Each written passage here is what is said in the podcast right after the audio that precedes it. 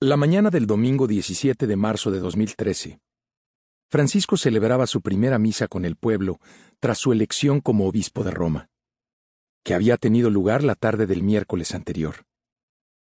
La iglesia de Santa Ana del Vaticano, que se halla a dos pasos de la homónima puerta de entrada al estado más pequeño del mundo, y que hace las funciones de parroquia para los habitantes de Borgo Pío, estaba repleta de fieles. También yo estaba allí con algunos amigos. Francisco ofreció en aquella ocasión su segunda homilía como papa, hablando sin tapujos.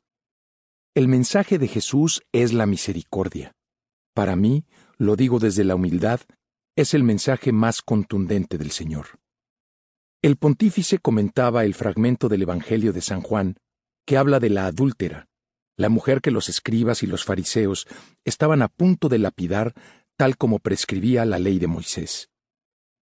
Jesús le salvó la vida. Pidió a quien estuviera libre de pecado que tirara la primera piedra. Todos se marcharon. Ni siquiera yo te condeno, vete y de ahora en adelante no peques más. Capítulo 8, versículo 11. Francisco, refiriéndose a los escribas y a los fariseos que habían arrastrado a la mujer que iban a lapidar frente al Nazareno, dijo, También a nosotros, a veces, nos gusta castigar a los demás, condenar a los demás. El primer y único paso que se pide para experimentar la misericordia, añadía el Papa, es reconocerse necesitados de misericordia. Cuando reconozcamos que somos pecadores, sabremos que Jesús vino por nosotros. Basta no imitar a aquel fariseo que estando frente al altar le agradecía a Dios no ser un pecador, como todos los demás hombres. Si somos como ese fariseo, si nos creemos justos, no conoceremos el corazón del Señor y no tendremos jamás la alegría de sentir esta misericordia, explicaba el nuevo obispo de Roma. Quien está acostumbrado a juzgar a los demás desde arriba, sintiéndose cómodo, quien por lo general se considera justo, bueno y legal, no advierte la necesidad de ser abrazado y perdonado. Y en cambio, hay quien lo advierte, pero piensa que no tiene remedio por el excesivo daño cometido. Francisco reprodujo a este respecto una conversación con un hombre que al oír que se le hablaba de este modo de la misericordia respondió Oh, padre, si usted conociera mi vida, no me hablaría así. Las he hecho muy gordas. Esta fue la respuesta. Mejor. Ve a ver a Jesús. A Él le gusta que le cuentes estas cosas. Él las olvida. Él tiene una capacidad especial para olvidarse de las cosas. Se olvida, te besa, te abraza y solamente te dice, ni siquiera yo te condeno. Vete y de ahora en adelante no peques más. Tan solo te da ese consejo.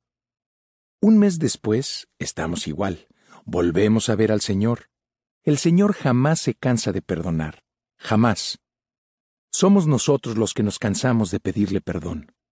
Entonces debemos pedir la gracia de no cansarnos de pedir perdón, pues Él jamás se cansa de perdonar.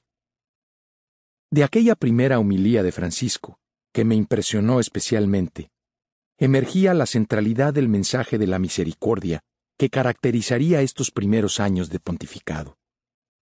Palabras sencillas y profundas. El rostro de una iglesia que no reprocha a los hombres su fragilidad y sus heridas, sino que las cura con la medicina de la misericordia. Vivimos en una sociedad que nos acostumbra cada vez menos a reconocer nuestras responsabilidades y hacernos cargo de ellas. Los que se equivocan, de hecho, son siempre los demás. Los inmorales son siempre los demás. Las culpas son siempre de otro, nunca nuestras. Y vivimos a veces la experiencia de un cierto retorno al clericalismo consagrado a trazar fronteras, a regularizar las vidas de las personas mediante la imposición de requisitos previos y prohibiciones que sobrecargan el ya fatigoso vivir cotidiano. Una actitud siempre dispuesta a condenar, pero mucho menos a acoger. Siempre dispuesta a juzgar, pero no a inclinarse con compasión ante las miserias de la humanidad el mensaje de la misericordia, corazón de esa especie de primera encíclica no escrita, pero contenida en la breve homilía del nuevo Papa, acababa a la vez con ambos clichés.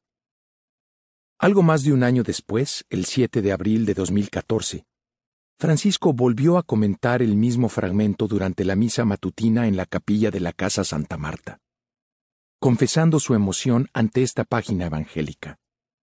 Dios perdona no con un decreto, sino con una caricia. Y con la misericordia, Jesús va incluso más allá de la ley y perdona acariciando las heridas de nuestros pecados.